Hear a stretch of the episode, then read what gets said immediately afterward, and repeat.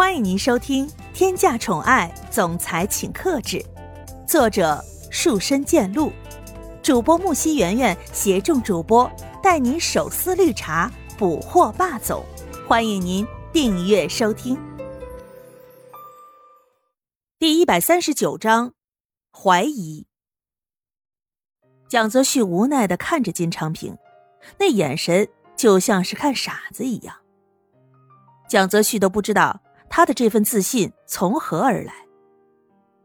蒋泽旭毫不犹豫的嘲讽着：“金昌平，真是不知道你的自信是从哪儿来的。你和叶千琼在一起的时间是没有多长，但这样的信任倒是十分难得的事情啊。”这话里的意思，金昌平又怎会不明白呢？但他现在也说不出什么。他甚至忘记了自己进来的目的到底是为了什么，一时间整个人都陷入了自我怀疑当中。金昌平深吸一口气之后，无畏的说着：“我就是十分相信我的妻子，我相信叶千琼是绝对不会欺骗我的。虽然我和她在一起的时间没有很多，但是彼此之间的信任还是有的。”金昌平这样说。蒋泽旭和苏千玉也无言以对。一时间，苏千玉想问的话也问不出来了，索性把事情的始末都一股脑的告诉他了。他心如止水的说道：“既然你这么说，我希望，在我告诉你一些事情的真相之后，你还能这么认为。”接下来。苏千玉将之前一切发生的事全部和盘托出。时间悄悄的过去了，这一次中场休息时间并没有很多，但是也足够让苏千玉把该说的话全部都说完。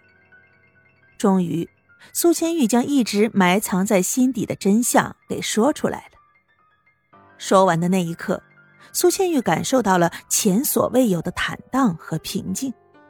像是心里的某块东西放下来了一样，这感觉实在是爽。苏千玉从来没有想过会有这么一天，自己可以毫无保留的把真相全部都说出来，像是倒垃圾一样。这些事埋藏在他心里实在是太不好受了。当这些事全部被说出去，当自己不用再受委屈，苏千玉。才得到了难得的平静，但是此时有一个人绝对不会像苏千玉这么平静，那个人就是金昌平。金昌平现在的心情不知道该怎么形容好了。他耳朵虽然听着，但脑袋里却不愿意相信这件事，更不愿意接受。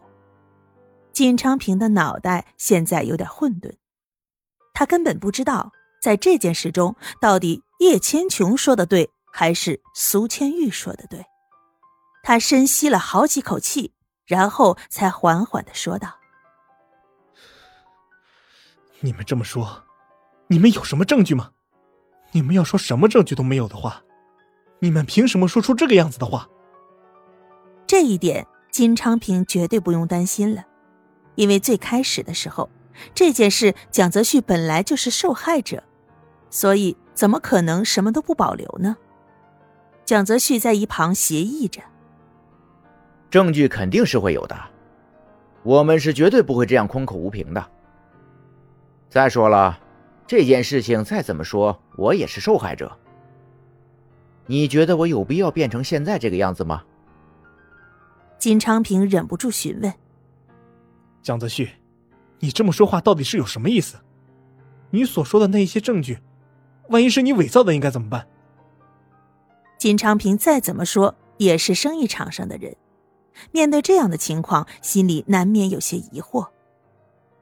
这件事毕竟关系到自己以后的生活，所以绝对马虎不得。蒋泽旭接着说道：“要不是因为叶千琼的话，我现在也是绝对不会和苏千玉结婚的。再说了。”你觉得我是那么饥不择食的男人吗？证据肯定是会给你的，但是要等到婚礼结束才会给你。毕竟等一下还要敬酒。既然蒋泽旭已经这样说了，金昌平也不好再多说什么。今天是人家的专场，自己一个人在这儿为了自己的事儿打扰别人，总是不太好的。所以金昌平也是点了点头，然后就回到了婚礼现场。重回到婚礼现场的时候，金昌平整个人的心情完全不同了。叶千琼坐在那儿，很长时间没有看到金昌平。本来他的心情就不怎么好，又没有见到自己心爱的男人，再怎么说还是有点难受和怀疑。好不容易等到金昌平重回自己身边，叶千琼肯定是有一肚子话想问的。终于。他忍不住开口询问道：“金昌平，你到底是跑到哪里去了？为什么这么长的时间都没有回来呢？”金昌平整个人都不好了，他脑袋里全部都是混沌的，不知道现在该用什么样的态度去面对叶千琼了。如果苏千玉他们说的是假的，那么两个人之间的感情还会再继续。金昌平和叶千琼还可以像以前一样的生活，但是，如果苏千玉他们所说的都是事实的话，那么接下来的生活又该怎么办呢？还能像现在这样平静的生活下去吗？所以，金昌平仅仅只是笑了一下，然后缓缓的说道：“没什么事情，刚才只是去上了一个厕所而已。”厕所里面人比较多，所以回来的晚了。虽然金长平这样说，但是叶千琼的心里难免有些猜忌，因为金昌平这次说话的时候根本就没有看着自己的眼睛。一般情况下，金昌平每一次说话都会看着叶千琼的眼睛，好像这样说的话就十分的真诚。这一次，金昌平并没有看他的眼睛。叶千琼的心里有一些忐忑，不知所措了。亲爱的小耳朵们，本集已为您播讲完毕，感谢您的收听，订阅分享不迷路哦。